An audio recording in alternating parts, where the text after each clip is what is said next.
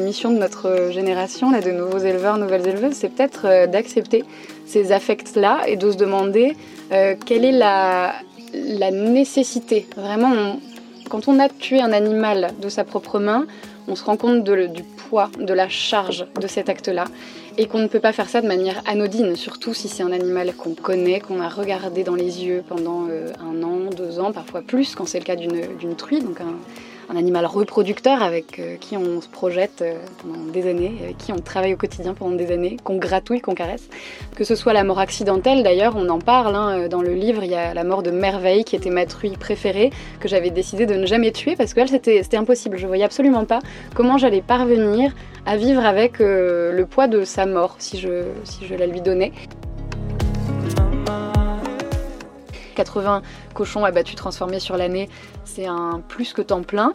Ça peut paraître complètement hippie aux yeux des personnes qui font de l'intensif, mais euh, c'est quand même trop, je trouve, par rapport à la taille de parcelle que j'avais, par rapport à ce que peut porter mon territoire et par rapport à ce que je peux porter moi, bah c'était trop. Donc en fait, avant de s'engager dans la DGA et les subventions, faites bien, bien, bien le point sur vos besoins à vous et ensuite sur euh, la capacité du territoire qui vous héberge.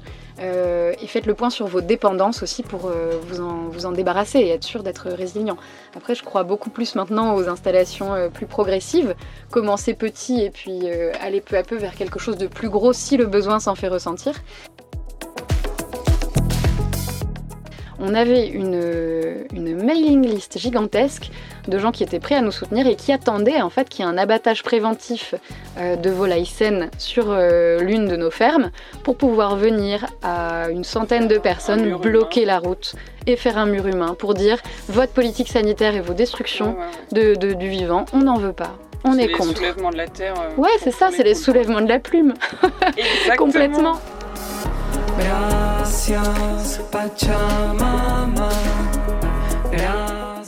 Il s'en est passé des choses euh, depuis euh, le dernier épisode. Euh, vous allez voir, la qualité du son est un peu moins bonne que d'habitude, tout simplement parce que mon van est tombé en panne dans le Gers et j'ai dû remonter en Bretagne en laissant mon micro dans, dans, mon van. Donc voilà, je vous parle à travers un petit enregistreur qui a fait le tour du monde et qui est un petit peu vieux. Cette intro est un peu longue, euh, mais c'est vrai que j'aime bien quand même euh, partager euh, ce qui se passe pour moi, je trouve ça assez chouette. Et puis c'était vraiment très dur de sélectionner des extraits dans cet épisode avec Noémie Calais, éleveuse de porc noir dans le Gers. C'est un moment que j'attendais depuis tellement longtemps et j'avais aussi envie de vous laisser un petit peu plus avec... ce titre de Mose Mama Hey. Euh, Mose qui m'a donné son accord pour utiliser son incroyable musique dans le podcast de l'école d'agroécologie voyageuse.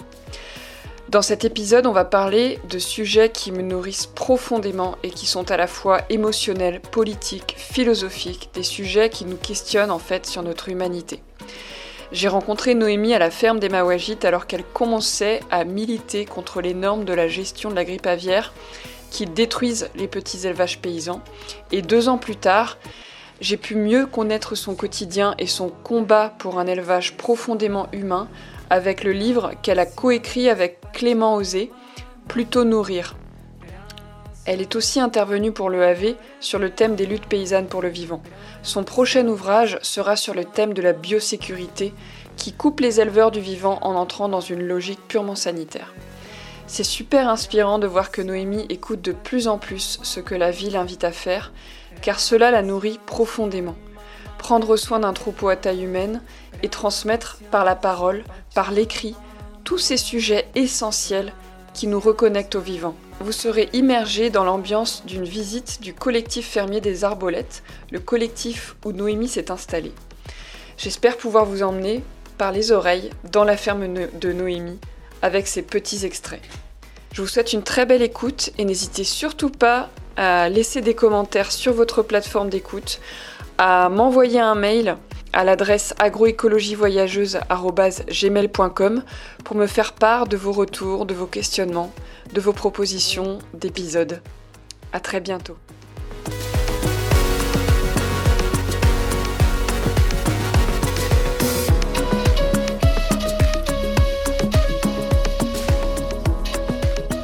Salut Noémie, bienvenue dans le podcast de l'école d'agroécologie voyageuse. Comment tu vas euh, ce matin à la ferme des Mawajites Je vais très bien, merci. Je suis ravie d'être ici pour la première soirée tapas de l'année. En tant que bénévole, on va cuisiner, accueillir des gens, ça va être chouette. Trop bien. Et justement, je t'ai rencontré ici euh, il y a un peu plus de deux ans. Euh, où tu commençais à cuisiner pour les Mawa, il me semble, et moi j'étais là pour une session greffe avec l'école d'agroécologie voyageuse. Et, tu m'expliquais ton, bah, j'ai découvert que tu t'installais, euh, enfin que tu étais déjà installé en élevage de porc et aussi que euh, tu étais de plus en plus impliqué dans, dans, les luttes paysannes, notamment au sujet de la grippe aviaire. Tu pourras nous en parler un petit peu mhm. plus tout à l'heure. Et j'ai découvert un peu plus qui tu es, ton quotidien, ton combat pour un élevage profondément humain avec le livre que tu as coécrit avec Clément Osé, Plutôt nourrir, dont on parlera aussi. Et tu es intervenu pour le AV sur le thème des luttes paysannes pour le vivant. Alors, l'intention de ce podcast, pour moi, je m'y suis reconnectée euh, parce que pour la petite histoire, nous avons tenté deux enregistrements avant-hier qui n'ont pas fonctionné. Euh, donc là, normalement, ça marche. et, euh, et l'intention de, ce, de cet épisode, c'est de parler du cycle de la vie dans un élevage et de comment on peut régénérer de plus en plus la vie. je pense que c'est un thème qui te botte bien. Qui me, qui me, oui, absolument, qui me parle.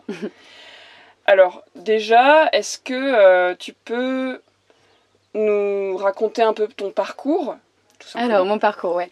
En fait, j'ai fait, j'étais pas du tout destinée à être agricultrice à l'origine. J'ai fait Sciences Po Paris il y a une dizaine d'années. Après mon diplôme, je suis partie à Hong Kong et ensuite à Londres pendant plusieurs années où j'ai été euh, consultante en développement international. Donc concrètement, j'écrivais des rapports pour la Commission européenne.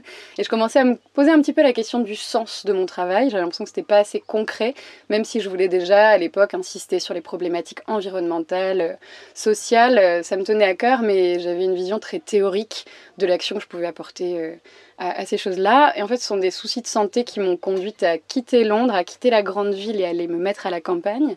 Euh, et, là, peu à peu, en étant à la campagne, déjà, j'ai retrouvé la santé et j'ai réussi à, à nouveau fonctionner, ce qui était déjà merveilleux. Et ensuite, je me suis reconnectée à quelque chose de profondément euh, sensible, euh, je pense, qui m'animait déjà quand j'étais gosse, quand j'étais gamine. Je voulais être entourée d'animaux, travailler avec des animaux, en avoir autour de moi en permanence. Et le retour à la campagne a fait que je me suis reconnectée au végétal, au potager, ensuite au maraîchage professionnel et puis après à l'élevage. Voilà, donc j'ai fini par m'installer en 2018 euh, dans le Gers. Donc le Gers, j'y suis arrivée complètement par hasard et comme beaucoup de personnes, j'y suis restée par choix parce que c'est une, une contrée qui est euh, jolie, il y a de magnifiques coteaux, c'est lumineux, c'est chaleureux et surtout il y a une énergie humaine euh, qui m'a beaucoup parlé, qui m'a appelé plusieurs collectifs de jeunes, euh, notamment sur le territoire, qui essayent de faire de l'agriculture euh, autrement, ensemble, en associant l'animal, le végétal, en essayant de travailler en équilibre. Et ce lien humain m'a beaucoup, beaucoup porté. Et j'ai fini par m'installer sur un collectif à Montégut, juste à côté d'Oche, collectif fermier des arbolettes, où il y a tout un ensemble de personnes. Il y a des maraîchers, des boissons végétales à partir des céréales de la ferme, des terres céréalières qui appartiennent encore à Marie-Sylvie, l'exploitante historique, qui faisait auparavant, euh, et ça tu l'as vu en venant visiter la ferme, elle faisait du, cochon euh, de manière intensive, donc dans des bâtiments avec euh, les grosses fosses Il y avait 2000 cochons à peu près, 200 truies quasiment qui étaient, qui étaient en cage. Donc c'est un modèle tout à fait différent. Mais elle a décidé de transmettre sa ferme peu à peu pour que nous, une bande de jeunes, puissions nous installer, faire de l'agriculture biologique en circuit court ensemble. Voilà, le plus gros atelier de la ferme, j'en ai pas parlé, mais il est fondamental, c'est la bergerie, chèvrerie, fromagerie qui fait de délicieux euh, yaourts et fromages. Et on essaye de travailler ensemble euh, en ayant des flux qui se complètent parce que le but c'est de réussir peu à peu à faire une ferme en polyculture élevage, un peu à l'ancienne mais en étant nombreux dessus parce que l'agriculture tout seul c'est pas possible. Enfin, ça, on est vraiment euh, fermement convaincus, notamment pour le volet humain émotionnel. on a besoin de se soutenir quand on a un coup dur, on a besoin de se prêter du matériel et on mange ensemble tous les midis et c'est ça qui nous donne la pêche. Mais pour finir un petit peu sur ces équilibres de flux qu'on essaye de mettre en place, par exemple les cochons, ils ont le rôle sur la ferme d'être les recycleurs des déchets que nous les humains on ne peut pas manger. Donc les cochons vont manger tous les jours le petit lait de la bergerie, euh, les légumes euh, qu'on ne peut plus commercialiser en maraîchage, les drèches issues de la fabrication des boissons végétales, et je récupère aussi plusieurs fois par mmh. semaine euh, des fruits et légumes de la biocop, euh, et parfois des drèches de brasserie. Donc euh, voilà, le, but c'est vraiment que le cochon retrouve son rôle historique, son rôle paysan.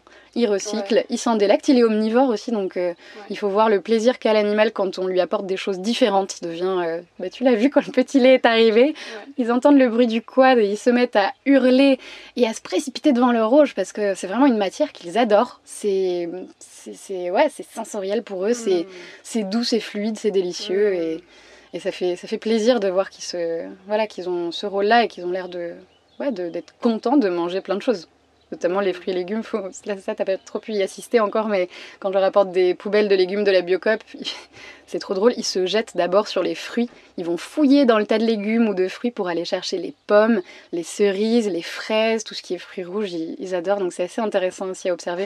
Et on se reconnecte à nouveau à l'animal quand on lui propose des choses comme ça différentes. Ça nous apprend plein de choses.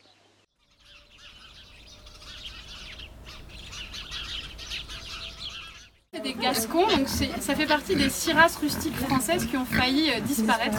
Parce que dans les années 80, on voulait absolument du rendement, de la viande, mais surtout pas de gras. Et ce cochon-là, eh ben, il grandit très lentement, il lui faut 12 mois, alors que les cochons roses, ils sont prêts en 6 mois. D'accord. Et il fait du gras, et il fait des toutes petites portées. C'est-à-dire que là-bas, la portée que vous avez vue, chez Simone, il y avait 9 bébés, mais c'est beaucoup pour du gascon. La moyenne nationale, c'est 7.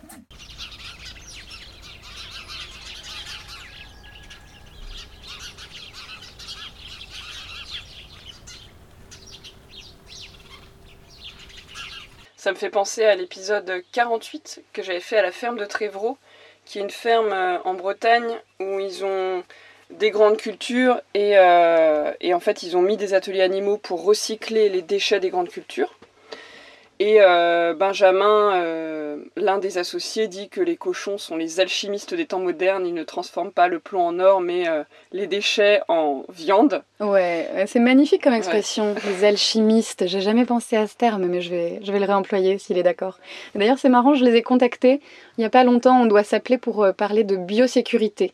Ah parce que c'est, ce sera, ouais, voilà, c'est le sujet de, le sujet que je vais choisir pour mon prochain ouvrage, que j'aimerais bien faire sous un format bande dessinée pour personne ce sujet-là. C'est un sujet qui a l'air d'apparence extrêmement technique, mais en fait il est éminemment politique et je pense qu'il faut impérativement réussir à l'expliquer, faire de la pédagogie autour de ça, montrer que c'est pour la plupart des éleveurs une rupture fondamentale au vivant, parce qu'en fait ça nous conduit à nous couper complètement de notre environnement, nous couper de la faune sauvage, à rentrer dans des dynamiques de stérilisation, de désinfection, la dynamique du tout plein ou tout vide. C'est une logique 100% sanitaire, sauf qu'en fait quand on est dans des élevages en bio, en plein air, ce qui compte pour nous c'est l'équilibre. C'est l'équilibre des flores, c'est l'équilibre, on parle aussi même de, de la flore de nos cabanes, la flore intestinale de nos animaux. Le tout c'est de se dire on travaille avec le vivant, c'est par nature complexe, donc on va pas essayer de créer une barrière entre les deux et d'éradiquer. Il faut vivre avec, vivre ensemble, vivre avec le végétal, l'animal, toute cette faune grosse ou petite qui nous entoure et surtout pas essayer d'éradiquer quoi. Donc euh, j'ai hâte de pouvoir rencontrer et interroger plein de plein d'éleveurs sur ce sujet-là. Trop bien. Mm. Alors justement, on aborde euh, les équilibres, vivre avec, vivre avec euh, la vie et la mort aussi, ou la naissance et la mort On, va en parler. Euh, donc tu as parlé euh, du fait qu'on critique souvent l'élevage parce qu'il consomme des choses qu'on pourrait manger nous. Euh, dans ton cas, bah, tu fais vraiment tout pour que les cochons recyclent ce que nous, ne pouvons pas consommer. Il y a d'autres critiques qui sont faites à l'élevage, notamment la souffrance, la mort. Toi, par ton parcours, donc au départ citadine, en tout cas tu as fait Sciences, Po Paris, euh, petit à petit tu t'es reconnecté à l'animal. Est-ce que tu peux nous parler un peu du processus que tu as vécu aussi pour te reconnecter à la mort? Qu'est-ce que c'est pour toi la vie et la mort? Comment tu vis les choses? Euh, Et puis après je lirai euh, à un moment donné, mmh. je verrai mais un petit extrait de ton livre qui m'a beaucoup touché. J'ai pas mal pleuré en lisant ton livre d'émotion parce que c'est vraiment très beau. Voilà. oui, là tu soulèves une question qui est fondamentale et qui est un petit peu le fil rouge du récit, parce que la mort, forcément, elle nous traverse, on y pense tout le temps, quand on est éleveur, surtout quand on a un cheptel assez petit et que nos animaux ont des prénoms. Forcément, on les identifie, on les personnifie, on a un lien euh, de qualité, un lien de proximité avec, euh, avec nos animaux. Et euh, le passage par la mort et par l'abattoir est extrêmement compliqué à, vivre. Et je pense que la mission de notre génération, là, de nouveaux éleveurs, nouvelles éleveuses, c'est peut-être euh, d'accepter ces affects-là et de se demander euh, quelle est la, la nécessité. Vraiment, quand on a tué un animal de sa propre main, on se rend compte du poids, de la charge de cet acte-là, et qu'on ne peut pas faire ça de manière anodine, surtout si c'est un animal qu'on connaît, qu'on a regardé dans les yeux pendant euh, un an, deux ans, parfois plus, quand c'est le cas d'une truie, donc un, animal reproducteur avec euh, qui on se projette euh, pendant des années, avec qui on travaille au quotidien pendant des années, qu'on gratouille, qu'on caresse.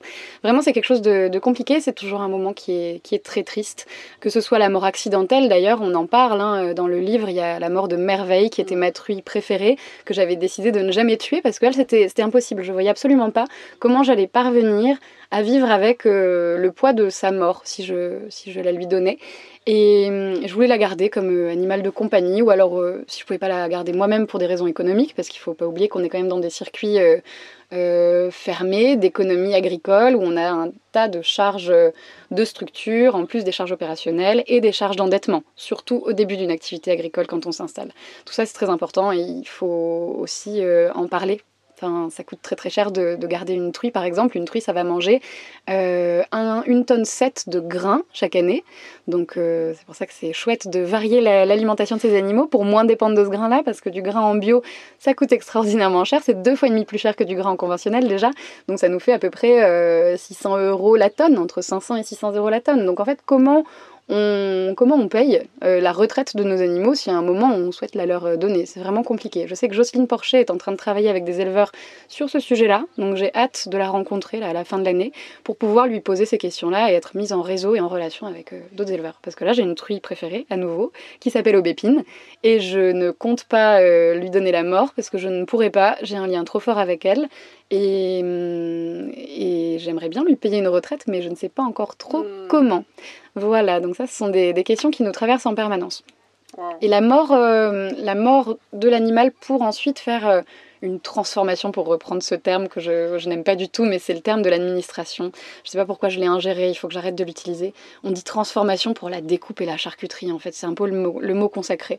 Euh, mais voilà, je ne l'aime pas du tout. On ne transforme pas, enfin, on, on, fait de la découpe, de la charcuterie, c'est des savoir-faire artisanaux, euh, traditionnels qui dépérissent dans nos campagnes. J'avais vraiment à cœur aussi de me réapproprier ces gestes-là, parce que j'avais pas envie de faire faire le sale boulot par d'autres personnes, entre guillemets, hein, parce que c'est très compliqué, c'est dur de faire de la découpe et de la charcuterie. On est dans un environnement qui est à 10 degrés grand max, donc en fait on passe des journées dans un frigo euh, à porter des charges, à découper, etc. C'est quand euh, c'est quand même pas rien.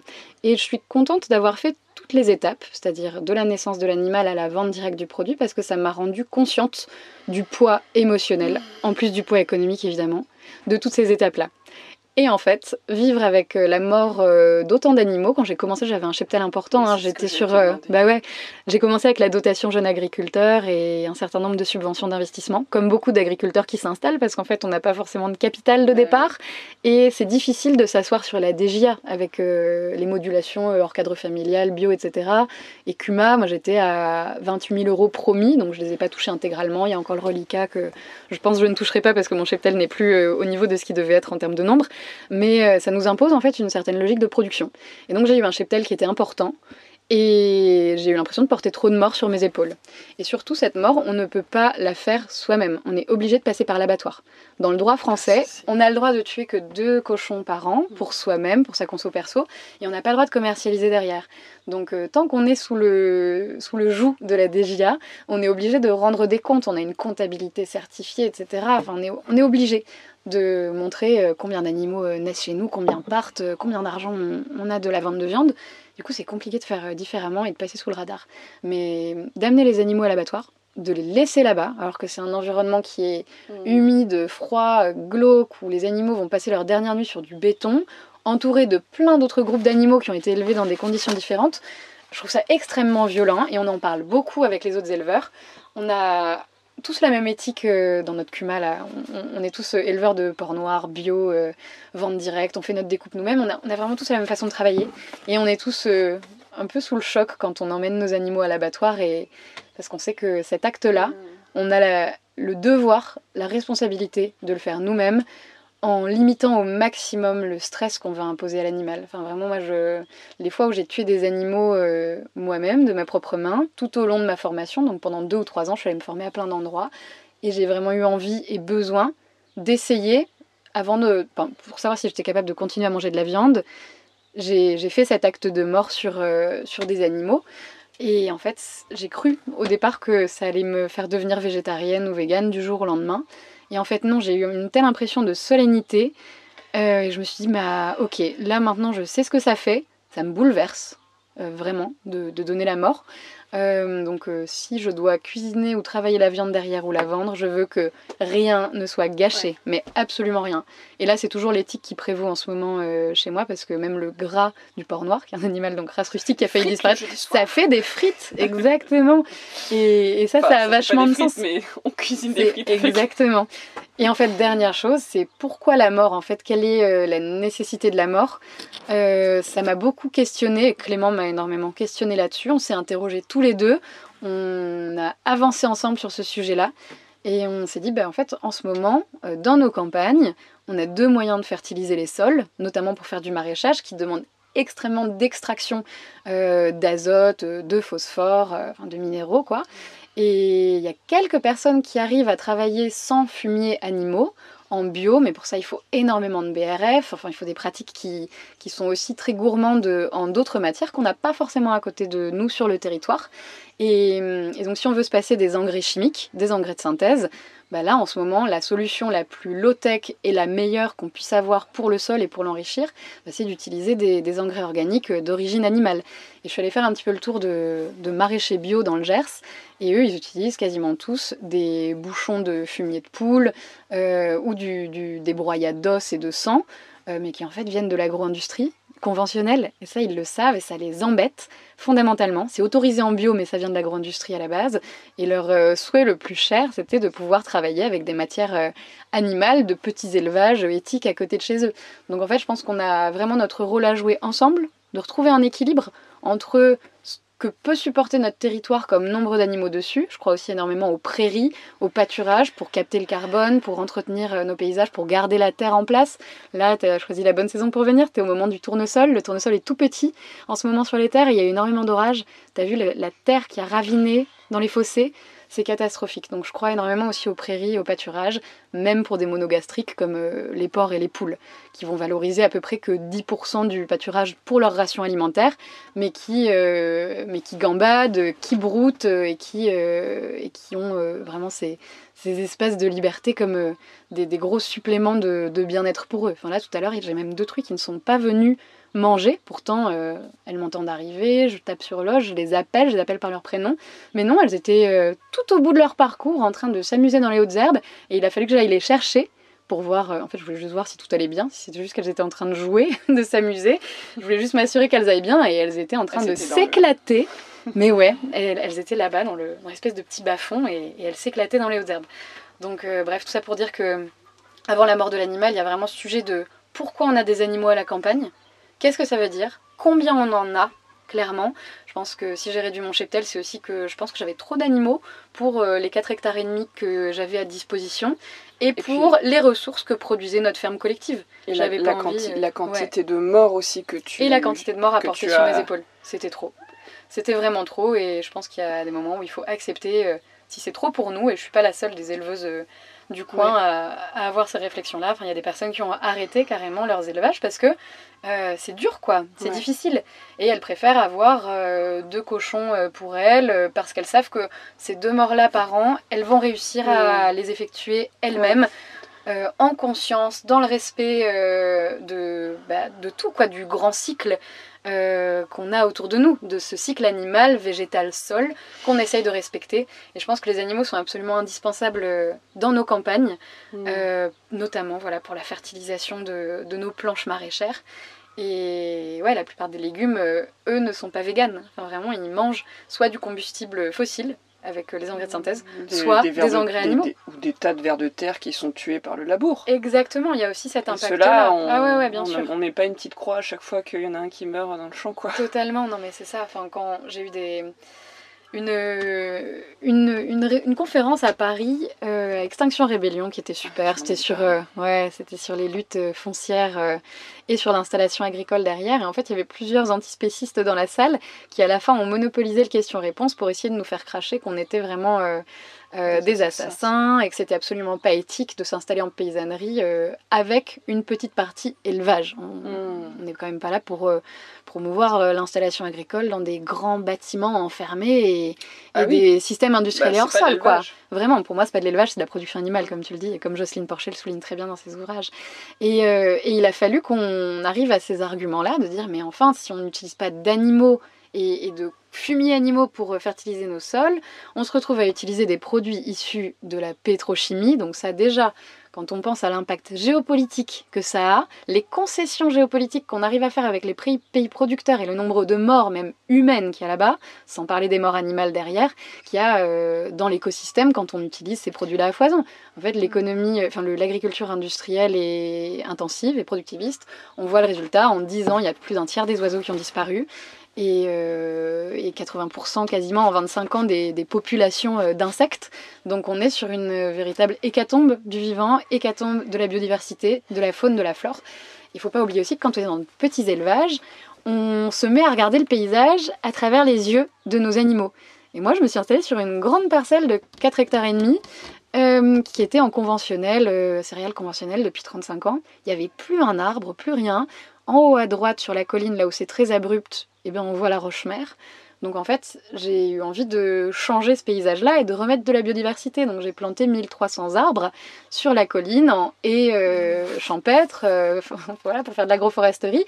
Et en fait, j'ai designé des carrés de pâturage qui soient à taille humaine et à taille de cochon. Je me suis vraiment mise dans leurs pattes, au niveau de leurs yeux, et je me suis dit, bah, si je devais euh, brouter, pâturer, euh, à quel, euh, voilà, qu'est-ce qu'il me faudrait comme paysage? Comment mieux arrêter les vents? Comment stabiliser le sol? Comment éviter qu'il y ait des coulées de boue ou de, de l'eau qui ravine du champ d'à côté, qui arrive jusque-là et, et, qui, et qui étouffe les végétaux? Enfin, voilà, c'est une, une, démarche holistique. Il y a plein de petits éleveurs qui sont engagés dans ces démarches-là de remise en place de biodiversité.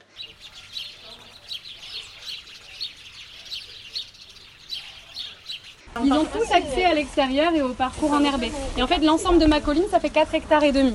En haie champêtre, dans ce sens, hein. et euh, en transversal, parce que c'est une parcelle qui est juste à côté de la grande parcelle de Marie-Sylvie où il y a eu des coulées de boue. Et donc quand on a vu ça, c'était en 2020, on s'est dit mais plus jamais ça, on va couvrir le sol. Elle a mis de la luzerne sur sa parcelle et moi ici j'ai mis euh, des tas d'arbres pour bloquer tout ça et stabiliser le sol. Il y, a des, roses aussi. J'ai planté des rosiers devant chaque cabane, ah que des rosiers grimpants. Ah oui, grimpants. C'est pour le côté esthétique, c'est ça pour le côté esthétique, ouais. D'accord. Oui, oui. J'ai aussi une truc qui s'appelle Rose. ah oui, d'accord, c'est pour ça. C'est un nom que j'aime bien.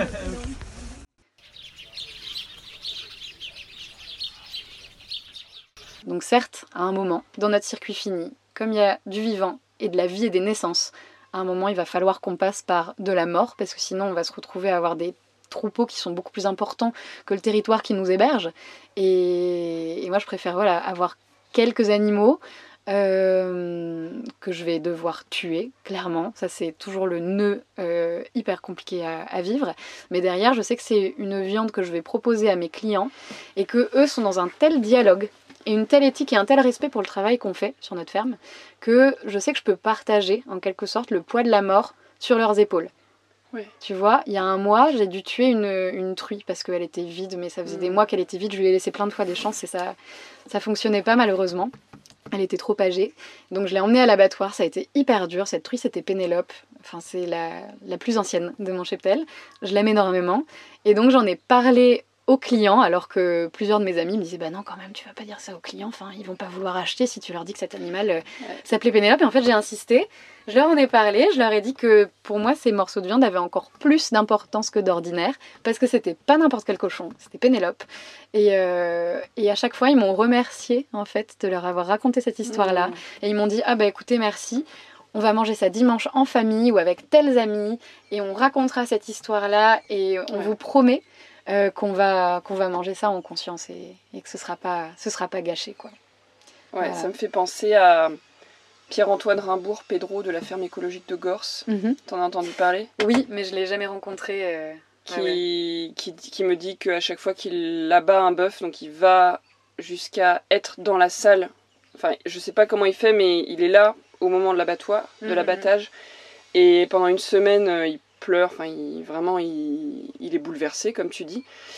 Et, euh, il, dans les magasins, dans les biocoop, dans les endroits où il vend, il met un, écrit, un, texte qui explique un peu la vie de l'animal. Et, euh, et notamment, euh, bah, dans le podcast, il partage le, le, un peu la vie de Oman, euh, un, bœuf avec une superbe peau qui a donné un super cuir. Il l'a emmené à une super tannerie, il en a fait des ceintures, il porte la ceinture du. Enfin, vraiment, waouh! Et c'est tellement fort.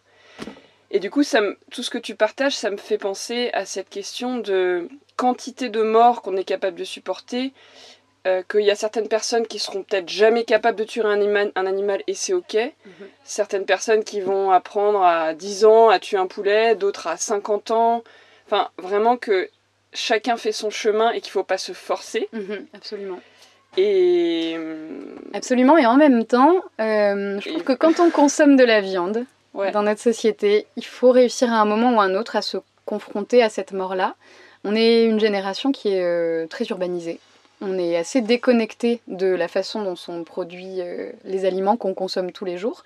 et même déconnecté de la mort humaine. Et déconnecté de la mort humaine aussi. Et c'est Mm. ça qui est dingue avec la mort animale, c'est qu'elle te reconnecte avec ta propre finitude, à toi, avec euh, ta propre souffrance, avec la fin de vie. Parce que pareil, quand on garde des animaux euh, âgés parce qu'on veut pas les tuer, ben, il y a un moment où on va se retrouver confronté à leur fin de vie, à leur souffrance, à leur boiterie, à à tout ça. Et en fait, c'est pas facile, mais effectivement, euh, je crois que c'est encore une fois Jocelyne Porcher qui décrit ça, ce, ce mouvement d'invisibilisation de la souffrance et de la mort tout au long du XXe Ouais. siècle. Dans les élevages, ça s'est traduit par des élevages de plus en plus concentrés, mais de plus en plus éloignés de nos yeux. Pareil pour les abattoirs qui peu à peu sont sortis des villes jusqu'à aller de plus en plus loin. Et pareil en fait pour euh, les EHPAD, les maisons de retraite. Et, et on n'a plus euh, nos personnes âgées dans nos foyers, chez nous, comme ça se faisait avant. Et ils sont euh, éloignés, euh, médicalisés. et, Et et on ne les voit gens plus. consomment plus de viande. Oui, exactement. même et si ça, je trouve ça dingue parce que clairement, quand on travaille avec l'animal, quand on travaille ensuite avec la mort et, et cet objet viande qui est très particulier, qui est vraiment à, à mi-chemin entre, euh, entre la vie et la mort, enfin, c'est une matière qui est très spéciale et qu'on. Enfin, chez les, dans, dans certaines civilisations amérindiennes, c'est un, un- même un- une symbolique euh, chamanique très très forte parce qu'en fait on ingère le muscle, la cellule d'un être qui a été vivant, qui a été fort, qui a été robuste. La peau de- du Ouais, bison sur soi. Absolument, donc il y a vraiment une, une absorption euh, de l'animal quand on mange de la On viande. C'est très très On fort, on est lui, lui. absolument. On mange ses cellules, on Mm. mange l'énergie qui est dans ses cellules. Enfin, c'est extrêmement tout, en fort. fait. ouais, ouais, ouais, c'est extrêmement fort. Il y a des super podcasts aussi sur France Culture, notamment où intervient Marie-Pierre Aurard, qui est une, une archéologue de, de la viande et de l'alimentation et, et qui a de très belles analyses euh, sur tout ça. Mais je pense que effectivement, les, quand on mange de la viande dans notre société, il faudrait un moment ou un autre se confronter à la mort de l'animal juste pour euh, la voir déjà, voir ce que ça fait. Et euh, si possible, euh, voilà, l'effectuer soi-même, savoir euh, si on est capable de encore manger de la viande après avoir absorbé soi-même ce, choc, on va dire, de la vie qui s'en va entre nos mains. Euh, Qu'est-ce que tu ressens quand tu es avec tes cochons et comment tu cultives le lien avec eux? Alors, ça va dépendre des jours, en fait. Parce qu'il y a des jours où, tu sais, si t'es un petit peu. euh, Ton outil de travail en tant que paysan, c'est ton corps. Donc, s'il y a des jours où tu te sens un petit peu fatigué, où la terre est lourde sous tes bottes et. Il suffit que tu aies tes règles en tant que femme, tu te sens un petit peu pas bien, ou tu sens que tes émotions partent complètement en vrille. Enfin, moi, ça m'arrive. Si je dois conduire un animal à l'abattoir ce jour-là, mais laisse tomber, je reviens dans un état. euh, je suis complètement fracassée. Enfin, c'est voilà, il y a des jours comme ça où on se sent un petit peu plus fragile et où là, je vais me dire euh, oh là là, mais mes cochons, ils sont ils sont vifs, ils sont bruyants, ils courent partout. euh, oh là là, quelle euh, quelle plaie, c'est trop quoi. c'est voilà, c'est un peu comme les enfants. Mais ça, heureusement, ces jours-là sont rares et la plupart du temps. Le cochon, j'étais dans une ferme un jour en biodynamie où on m'avait dit mais tu verras, chaque animal a un peu son son aura, sa vibe. Le cochon, c'est la joie. Et effectivement, c'est un animal qui est extrêmement joyeux, qui gambade, qui Ouais, galope ouais, là avec ses grandes oreilles qui volent au vent.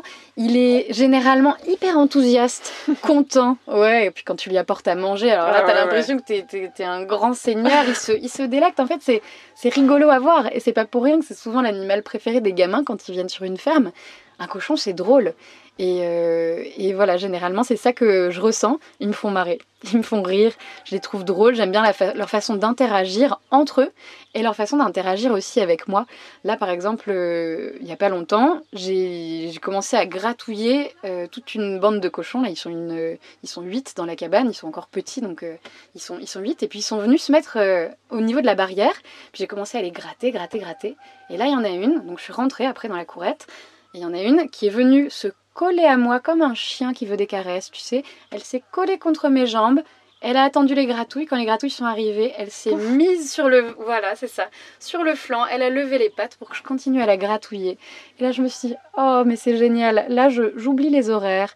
Je, sais, Ouais. je ne sais même plus ce que je dois faire Ouais. après. Je- J'oublie les deadlines parce que pour moi, c'est ça la liberté c'est de vivre sans horloge. C'est pour ça que je suis tout le temps un petit peu en retard. Tu m'excuseras, mais voilà, c'est ça pour moi la liberté et, et le fait d'être paysan, c'est qu'en fait, ce qui dicte nos- notre emploi du temps au quotidien, ça doit surtout pas être une horloge, mais vraiment euh, bah, ce- la façon dont, vont euh, nous demander les animaux, les végétaux. Et puis nous, on est là pour euh, les accompagner, euh, leur rendre quelque chose. Et là, j'ai vraiment passé un temps fou dans cette cabane à gratouiller cette petite femelle qui était absolument mignonissime. Je n'ai pas encore trouvé de prénom à elle qui corresponde, mais je pense que je vais en trouver un très vite parce que elle est, très attachante, elle sait vraiment se faire aimer et je pense que je vais la garder après comme, comme truie.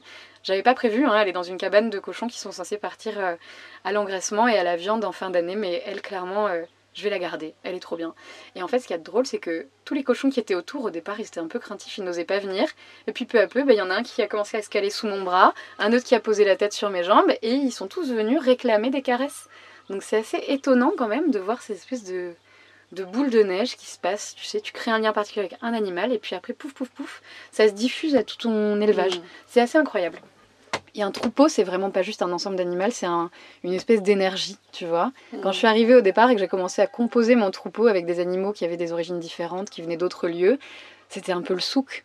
C'était un peu le souk et j'étais pas sûre de moi, j'avais pas encore le métier dans les mains, donc euh, je sentais que tout était un peu, un peu hésitant et pas en confiance. Et alors maintenant, c'est assez incroyable, vraiment, les animaux sont.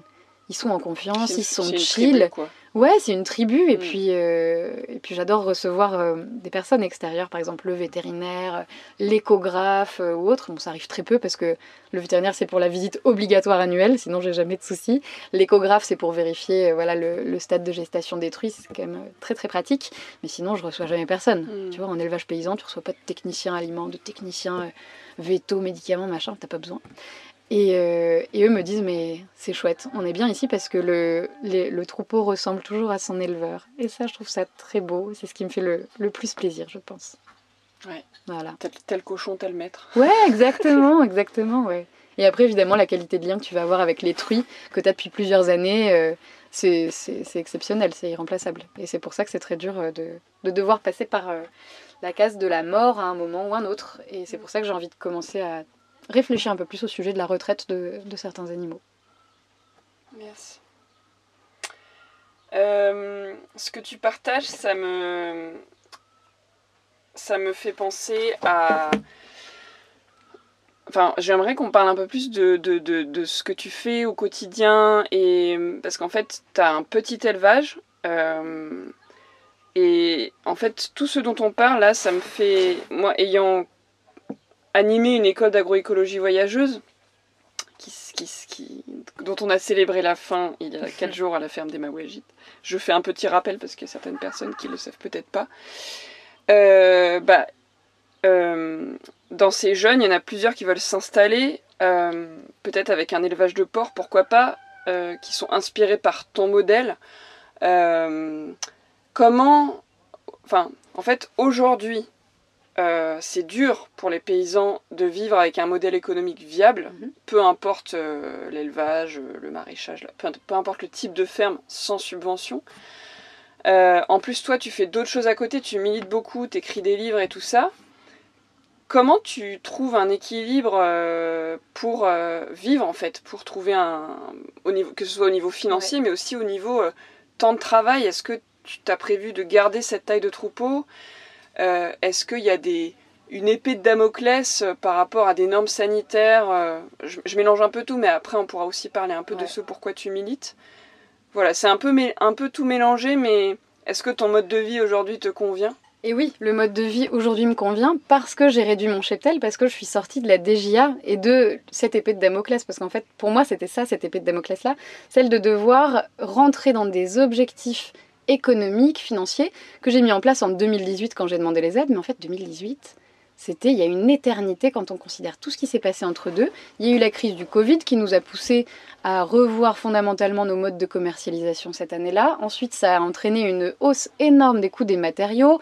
Euh, en 2019, il y a eu ces nouvelles obligations sur la biosécurité et notamment des nouvelles exigences sur la façon dont on doit clôturer nos parcelles. Donc il a fallu que je remette des investissements euh, dans la balance. Euh, et euh, à partir de 2021-2022, euh, des hausses phénoménales des coûts de l'énergie et des coûts du grain. donc tout ça, ça a vraiment complètement bouleversé l'équilibre économique que j'avais prévu au démarrage et tout le système que j'avais mis en place pour y arriver. Et je pense que même sans ça, le rythme de travail était quand même très soutenu.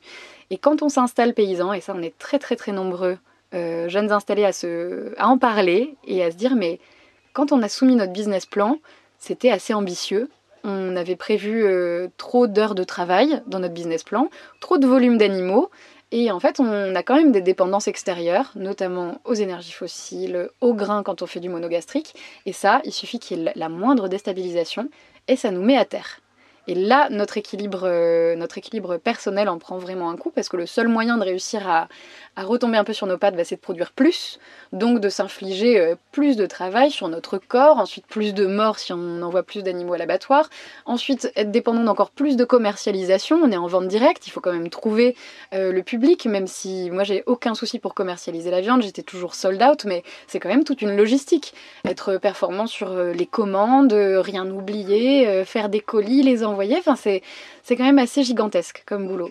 Et donc si je devais donner un conseil aux personnes qui souhaitent s'installer, c'est que clairement le cochon, euh, avant de s'installer sur un élevage euh, où on va faire un business plan, où, on va se prévoir plein d'animaux, là pour essayer de sortir un hypothétique SMIC au bout de 4 ans, euh, c'est vraiment de se demander, bah, dans un monde qui change aussi vite, où les énergies fossiles deviennent rares et chères, où le grain est compliqué à cracher pour la terre, parce que clairement, euh, dans toutes ces phases de sécheresse, on voit que les moissons arrivent de plus en plus tôt, que le grain il est tout petit. Euh, ça questionne vraiment, vraiment notre terre arable. En plus, avec toute l'érosion qu'il y a partout, il faut la préserver. Et qu'est-ce qu'on fait comme choix collectivement? Qu'est-ce qu'on fait pousser sur ces terres-là? Donc, euh, si on veut faire pousser des céréales pour donner aux animaux derrière, bah, c'est quand même un petit peu un, luxe. Donc, est-ce qu'on a besoin? Est-ce que c'est encore logique en ce moment de faire des élevages des gros élevages. Enfin, même pour. Euh, moi, j'avais un petit élevage, 80 cochons abattus transformés sur l'année. C'est un plus que temps plein.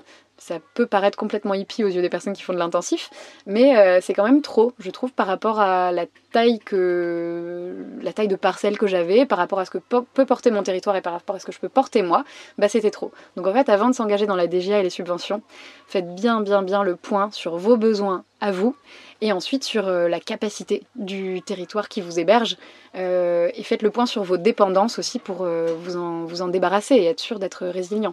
Après, je crois beaucoup plus maintenant aux installations plus progressives, commencer petit et puis aller peu à peu vers quelque chose de plus gros si le besoin s'en fait ressentir, pour éviter de se mettre trop d'endettement sur le dos au démarrage. Parce que là, moi, j'ai réduit mon cheptel donc, à la fin de la DGA, par contre, mais, donc, comme j'ai vachement varié l'alimentation de mes animaux, au niveau opérationnel, c'est rentable. Là, ça y est, mes cochons, euh, économiquement, c'est viable. En revanche, mon taux d'endettement, il a été prévu non pas pour une vingtaine de cochons en engraissement, mais bien pour, euh, pour 80.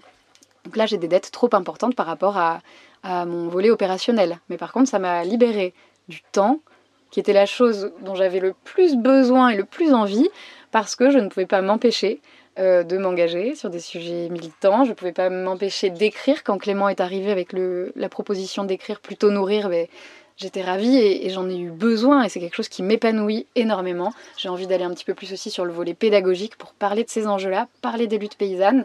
Et en fait, ça, je ne peux pas ne pas le faire. Donc en fait, avant, je le faisais en plus du boulot, en plus du travail euh, à 100% de l'élevage, de la découpe et de la vente.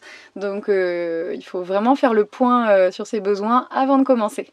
Sinon, on se retrouve complètement surchargé et, et ça, peut être, ça peut être complexe.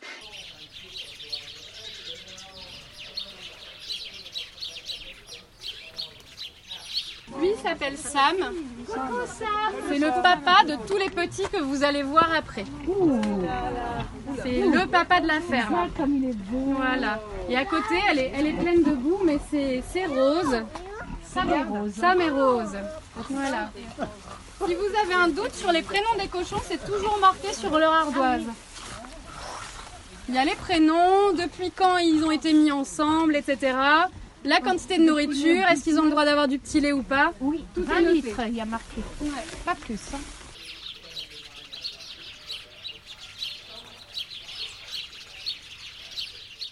Et là, j'étais à l'ENSAT la semaine dernière pour un événement où- organisé par euh, François Purseigle, le sociologue qui a étudié, enfin qui vient de, par- de- de publier un livre qui s'appelle Une agriculture sans agriculteurs. Et c'est de la sociologie des, des exploitants agricoles. Et en fait, il, il a noté aussi de plus en plus de pluriactifs. Donc en fait, il n'y a rien de mal à être plus réactif dans le milieu agricole. Alors certes, bah, complètement. Complètement, vous allez peut-être vous prendre des remarques de la part de voisins qui sont agriculteurs à 100% depuis des générations et qui vont vous dire oui mais t'es pas une vraie, t'es pas une vraie agricultrice euh, si tu fais autre chose à côté. Ben en fait si, on a tous, euh, je pense, notre part à jouer pour euh, s'occuper d'un petit bout de terre, s'occuper de notre autonomie alimentaire et de celle des gens qui Sans nous entourent, subvention. sans subvention, ou alors Avec si on en a, si on en a que ce soit fait en conscience, qu'on soit Ouais. bien conscient de ce que ça implique. Mais on a tous notre part à jouer et, je pense qu'on sera des agriculteurs d'autant plus heureux et d'autant plus viables sur le long terme si on arrive à s'épanouir sur différents volets. Militants, artistiques, associatifs, que sais-je. Mais il y a des tas de choses à faire et, souvent on arrive enfin à être, à être euh, debout sur deux jambes euh, qui s'équilibrent. Moi j'ai une jambe dans la terre et puis après une jambe euh, dans, dans la plume, quoi, dans l'écriture. Et c'est quelque chose qui me, qui me convient et où j'ai l'impression enfin de retrouver un équilibre. Mm. Mais pour ça, il fallait que je sorte de cette fameuse dotation jeune agriculteur. Ok. ouais. Euh, merci pour ça. Est-ce que. euh, alors, moi, je- tu vois, je voulais m'installer en poule pondeuse. Finalement, j'ai reporté à très très loin cette installation parce que la grippe aviaire me fait peur. Mhm. Je suis en train d'écrire un livre sur les poulaillers mobiles que j'ai mis sur pause depuis un an à cause de la grippe aviaire. Et finalement, en lisant euh, Désobéissance fertile, euh, le bouquin de Jonathan At- Atlas ou Athias, je sais plus son nom. Athias, Euh, je me suis dit, ok, il écrit qu'on peut désobéir, donc je vais écrire dans mon livre qu'on peut désobéir. Donc ça m'a redonné un peu de baume au cœur. Mais comment tu envisages le. Enfin, comment se battre, en fait, pour le vivant et. Et notamment, je pense à Nicolas Petit, avec qui j'avais fait un épisode aussi en fin d'été dernier, où il était euh, un peu ou- très content qu'il n'y ait plus de problème euh, visible de grippe aviaire euh, en tout cas la, la réglementation, mais qu'il avait un peu peur que ça redémarre. Et ça a Euh, redémarré deux mois après. hein. Ça a redémarré deux, mois ton après. podcast, euh, bien sûr. Voilà. Ouais. Euh, Il y a plein d'éleveurs qui laissent leur, euh, leur poule dehors en se disant, bon, en attendant que. Mhm. Enfin, Mais les taux se resserrent. En fait, c'est ça qui est fou. C'est que cette année, dans le Gers, par exemple, il n'y a pas eu de, de contrôle sur euh, la claustration. Parce que ça a été. L'impact humain a été euh, énorme. Je vais redonner un petit peu les éléments de contexte. Mais euh, moi, j'ai eu des poules à un moment, 249, Ouais. pour ne pas passer ce fameux cap des 250. Euh, après, parce que voilà, tu as, des tas de normes en plus à respecter, notamment le fameux centre d'emballage des œufs.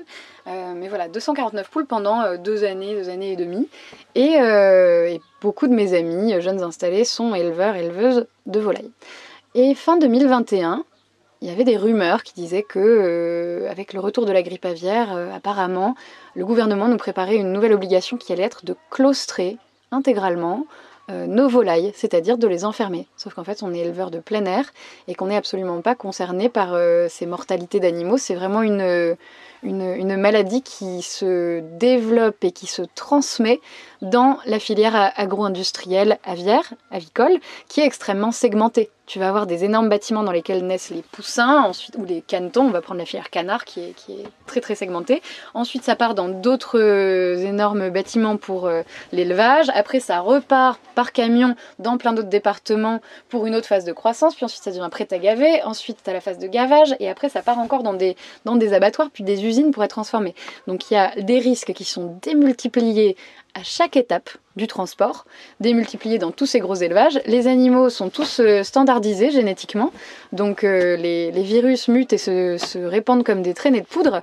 Et, euh, et, en fait, ça, on le sait depuis très longtemps. Chaque année, ça commence et ça se développe de la même manière. Mais ça fait aussi plusieurs années que la rhétorique du gouvernement, c'est de dire à chaque fois que ça flambe, c'est à cause de la faune sauvage, donc c'est à cause du plein air. Parce qu'évidemment, nous en plein air, bah oui, on est plus proche de la faune sauvage que des élevages intensifs et claustrés. Mais, euh, mais ça, on sait bien que c'est faux. On sait bien que c'est faux. Chaque année, sur nos territoires, c'est les énormes élevages qui sont contaminés, qui sont obligés de tout abattre. Et les seuls petits élevages plein air qui parfois puissent être contaminés, c'est ceux qui sont à proximité directe de ces élevages-là. Soit parce qu'ils sont dans la zone de sécurité où ils sont obligés de faire abattre euh, leurs animaux, euh, soit parce qu'ils sont euh, directement à proximité, que c'est un virus très aérosol qui les contamine. Donc c'est catastrophique. Mais jusque-là, en plein air, on avait quand même le droit de garder nos animaux dehors. Fallait faire passer le veto à nos propres frais. Bon, c'était déjà un petit peu chiant et un peu, un peu onéreux, mais on pouvait. Fin 2021, donc, claustration obligatoire. Donc euh, là, on n'en revenait pas. Pour nous, c'était une injustice folle, une injustice crasse. Et justement, ce qui fait euh, mourir les animaux, c'est d'être enfermés les uns sur les autres. Quand ils sont en plein air, ils se portent quand même euh, tout à fait bien. Surtout quand on travaille avec des races rustiques, ce, ceci dit. Et, du coup, bah, il y a plein d'éleveurs qui se sont mis publiquement à dire ben non, le problème vient absolument pas de nos modes d'élevage à nous, il vient du mode d'élevage claustré industriel. Donc on refuse d'enfermer de, nos animaux. Et donc il y a plein de collectifs qui se sont créés en France, qui s'appellent Sauf qui poule. Ça avait déjà commencé dans le Vaucluse en 2016, quand les premières normes de biosécurité sont arrivées sur le tapis, euh, parce que ça demandait des mises aux normes beaucoup trop onéreuses pour les, pour les éleveurs. Et, et en fait, les éleveurs qui ont osé parler en 2021-2022, se sont pris des mises en demeure, des rappels à la loi, des contrôles. Et en fait, les amendes sont complètement rédhibitoires. Il faut imaginer qu'on te, te parle de 3 ans déjà euh, sans avoir d'animaux. Hein, c'est ça la punition, tu pourras plus élever d'animal pendant 3 ans. Et ensuite, c'est. Euh, ben ça, j'ai un trou de mémoire, je l'ai tellement dit et tellement répété. Combien d'euros par volaille et par jour Entre 200 et 300 euros par volaille et par ouais, jour. Ouais, par volaille et par jour. Bah, tu vois, c'est marrant, ça m'échappe alors que je l'ai euh, seriné et répété pendant ces deux dernières années. C'est, ouais, voilà. Mais en tout cas, c'est gigantesque. Il y a plein de jeunes éleveurs, évidemment, euh, avec des dettes euh, un peu fragiles de par cette situation de démarrage, qui euh, ont commencé vraiment à être en panique totale et à craindre les contrôles, surtout si ta parcelle elle est en bord de route, qu'on voit depuis la route que tes animaux sont dehors. Il y a des dénonciations aussi parfois entre éleveurs à la campagne. Donc c'est quand même des situations qui sont très difficiles à vivre. Moralement, ça a énormément impacté les éleveurs. Et il y en a plein chez nous dans le Gers, sur l'année 2022, qui ont réduit leur cheptel, qui ont fait des burn-out et qui ont été dans des situations humaines euh, vraiment très complexes. Donc euh, là, j'ai l'impression qu'on est tous en train de reprendre du poil de la bête. Parce que moi aussi, cette injustice, elle m'a, vraiment, euh, vraiment écœurée l'année dernière. Et je sais que c'est en train de cascader vers le port, ces normes-là, avec la peste porcine, euh, peste porcine africaine. On a déjà des normes de biosécurité à mettre en place qui ont été extrêmement coûteuses. Et le gouvernement est en train peu à peu de préparer la même gestion que celle de la grippe aviaire. C'est-à-dire que s'il y a un cas, on nous promet de faire des abattages massifs dans la zone, euh, dans la zone de sécurité, dans certains périmètres. Mais en fait, si tu abats déjà un cheptel de volaille, tu sais que tu peux euh, facilement te reprocurer des canetons et recommencer. Mais par contre, si on abat un troupeau de gros animaux, par exemple un cheptel de porcs en race rustique, comme j'ai moi, et comme on est quand même un petit paquet euh, de petits élevages à avoir en France, comment tu fais pour recommencer avec une génétique euh, qui est menacée, qui est en voie de disparition? Je t'ai dit tout à l'heure qu'un troupeau, ça mettait des années à se créer pour arriver à, quelque chose de, beau, de, de, gérable, de, enfin, qui te ressemble, quoi. Enfin, comment tu redémarres, en fait, si, euh, si tu acceptes euh, là, cette, cet abattage que, que, l'État est en train de préparer. Enfin, ça me paraît être absolument catastrophique pour euh, le vivant, pour notre façon de faire de l'élevage. Et en fait, c'est, je pense, là, on est vers une, une, industrialisation de nos processus à marche forcée. Euh, pour les élevages de volailles, c'est 20% des élevages qui ont une partie de plein air ou l'intégralité en plein air. Et c'est clairement 20% d'éleveurs qui sont sur la sellette. Vraiment. Et ça va très vite. Et il y a aussi le drame des non-installations agricoles. Tu parles de la tienne, mais si tu vas voir des ADR ou Mm. des chambres d'agriculture sur le territoire français, il y en a plein qui ne s'installent pas par peur, par peur des amendes, par peur de devoir s'engager dans des business models qui vont être extrêmement euh, coûteux à cause de ces normes euh, qu'il va falloir respecter. Et donc ça, c'est c'est extrêmement compliqué. Donc euh, je pense que nous, éleveurs qui sommes en place, on doit absolument résister, continuer en fait à faire de l'agriculture euh, normale, non pas normée, mais normale, c'est-à-dire en ayant des troupeaux à taille humaine, en les conduisant en extérieur, en gardant le plein air, pour continuer à montrer qu'en fait, chez nous, tout va très bien. Et que les solutions pour réussir à faire une agriculture nourricière, euh, qui soit en harmonie avec son environnement, qui soit pas polluante, en fait, ces solutions, on les a. On les a. Et si véritablement euh, le gouvernement voulait se poser la question de comment euh, nourrir sa population demain sans bousiller euh, la planète et l'environnement, mais en fait, c'est sous ses yeux. C'est des modèles agroécologiques, c'est des modèles agroforestiers, c'est des élevages paysans. Ça marche, on nourrit nos populations locales, ça fonctionne. Donc maintenant, je pense que c'est drôle, ça me, ça me fait penser juste à un, un très beau courrier que m'avait envoyé mon plus vieux client du marché de Mauvesin, un monsieur qui avait 94 ans, qui est décédé cet hiver. Et après avoir lu Plutôt Nourrir, il m'a fait une lettre magnifique où il finissait par Plutôt tenir, tenir, tenez bon, Noémie, tenez Ouais. bon. J'ai trouvé ça très beau. Et en fait, je pense qu'effectivement, le meilleur acte de résistance, c'est de quand même continuer à faire de l'agriculture de cette manière-là. Et pour les jeunes qui veulent s'insta- s'installer, de quand même s'installer. Et de réfléchir à leur dépendance, de par exemple pas prendre la DGA si Hmm. ça nous enchaîne à trop de critères, si ça nous laisse dans un viseur de contrôle, fichage, traçage euh, qui est difficile à vivre quand on souhaite désobéir et désobéir pour le bien commun. C'est pas désobéir juste par égoïsme pour soi-même, c'est vraiment pour le bien commun. Euh, il, faut, il faut le faire. Il faut des paysans. Là, on est plus que 350 000 euh, agriculteurs, chefs d'exploitation agricole en France, et il faudrait qu'on soit un million, selon les chiffres de l'atelier paysan, Terre de Liens, la Conf, euh, pour réussir à nourrir euh, dans les années à venir la France de manière agroécologique, sans engrais de synthèse. Donc il y a de la place pour beaucoup, beaucoup de monde, et plus on est nombreux, je trouve, et plus le, le poids de la terre s'allège, et plus le poids de la désobéissance dev- devient léger et joyeux. Voilà. Ce que je te propose. C'est d'aller euh, manger. Alors, on va aller manger. Il faut juste que j'aille aux toilettes. Ouais. Et, je te pose une dernière question en ça me va. Euh, et en attendant, soit tu respires, soit Ouais. tu peux raconter quelque chose aux auditeurs Ouais, et ça je marche. découvrirai après. Ah, tu me prends un peu de cours. J'ai pas l'habitude de raconter des trucs sans qu'on me pose de euh, questions. Aux 600 personnes qui. Ouais, ouais, je, je sais pas.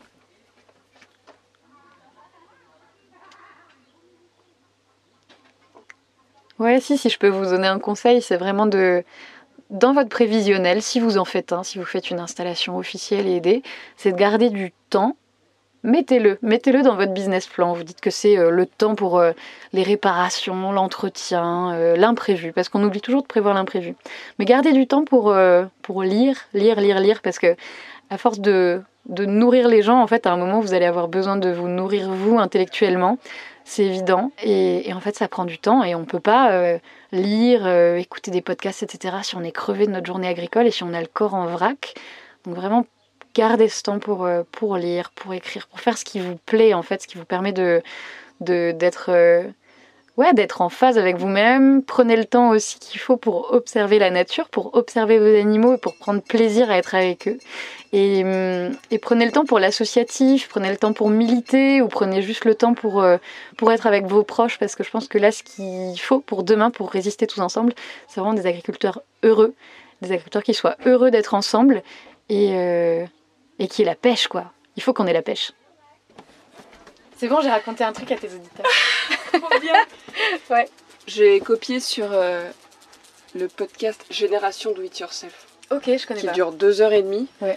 Et en fait, il a besoin d'une pause, donc il part Ouais. se faire un café et il fait Et ça. il laisse. Ah, c'est une super Voilà. idée. J'adore. Bon, un podcast qui a plutôt 300 000 écoutes par épisode. Un Ouais, ouais, ouais. Ouais, ouais. Euh, donc avant d'aller manger, euh, ouais, j'avais juste envie de te poser euh, une ou deux dernières questions. Par rapport à ce que tu dis sur continuer, tenir bon, s'installer, etc. Moi, ce que je ressens, parce que euh, moi j'essaie de faire reconnaître euh, l'école d'agroécologie voyageuse par le ministère de l'Agriculture, ça va, ça va être impossible, j'ai Mhm. déjà discuté. Pour moi, c'est l'ancien système j'essaie de faire reconnaître à l'ancien système qui s'écroule un petit peu un modèle ultra vivant. Et en fait, ça fait un peu ça. Mais évidemment. Et donc, euh, là, ce que tu es en train de dire, c'est que, en gros, il faut continuer de s'installer, mais un peu en dehors du système quand même, Bah ouais. ouais, et ouais. réussir à tenir bon quand Mhm. on a euh, un élevage de euh, 500 poules, par exemple. Euh, donc, euh, qu'est-ce que tu conseillerais à un éleveur qui a 500 poules pondeuses et qui, à qui on menace de bah, de, de, de- d'amende si jamais euh, il ne les met pas euh, sous des énormes filets ou en bâtiment, tu vois? Mhm. Je pense que pour continuer à faire du circuit court, il faut absolument, là, vu les autorités euh, et le modèle dans lequel on est engouffré, il faut absolument faire du court-circuit. On n'a on a vraiment pas le choix, je pense. On est obligé de court-circuiter un peu le système d'une manière ou d'une autre, donc obligé de désobéir, très clairement. Et je pense que cet éleveur de 500 poules, il y en a plein autour de nous, là, des éleveurs éleveuses de 500 000 poules, euh, en fait, on, on tendance au démarrage à, à vraiment bien respecter toutes les normes, parce qu'on a aussi tous un peu le syndrome du bon élève, tu vois. On a envie de faire bien, de faire ce qu'on nous a demandé, de prouver notre bonne foi, etc. Mais en fait, ça c'est compliqué parce que on se retrouve à devoir euh, respecter. Ah, il y a une, une mouche qui qui nous fait la musique d'ambiance. C'est plutôt un temps, je pense. Un temps, quelque chose. Hop là Libéré Voilà, parfait. non, on se retrouve à respecter des normes qui servent un projet de société euh, à l'opposé du modèle nourricier que nous, on a envie de mettre en place. Et en fait, si on va interroger tous nos clients sur le marché, les gens qui nous entourent, les gens qu'on nourrit, mais eux, ils sont prêts à nous défendre becs et ongles. Vraiment. Donc je pense que la, la solution, elle est aussi là-dedans. En fait, continuer à être agriculteur, ça nous permet de continuer à entretenir ce réseau au niveau territorial, juste à côté de chez nous, un réseau humain qui est d'une force extraordinaire.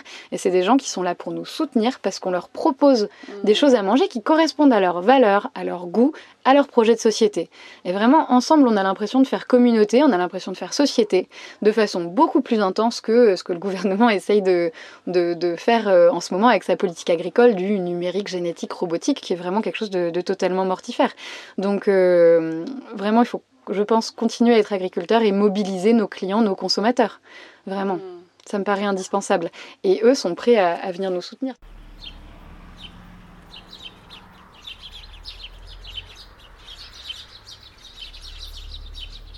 Elles ont vraiment l'habitude d'être caressées et l'endroit qu'elles préfèrent c'est juste derrière les oreilles parce que la peau y est très très fine. Donc elles sentent encore plus les gratouilles. et ça les calme énormément. Vraiment ça leur plaît beaucoup. Elles vont pas dans la boue par euh, erreur quoi. Elles y vont parce que ça les rafraîchit, parce que ça les protège des parasites. Et du soleil. C'est leur crème solaire et c'est leur déparasiteur. Je sais pas si c'est un mot, mais Donc c'est propre après chaud. C'est très propre, ouais, complètement.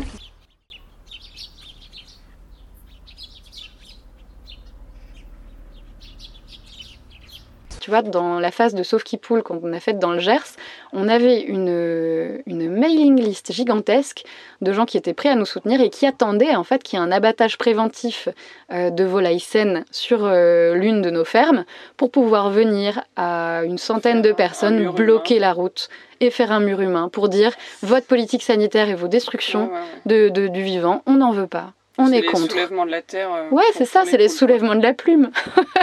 Complètement. Et puis là, tu me Oh, poses cette j'adore. question deux jours après la dissolution des soulèvements de la Terre.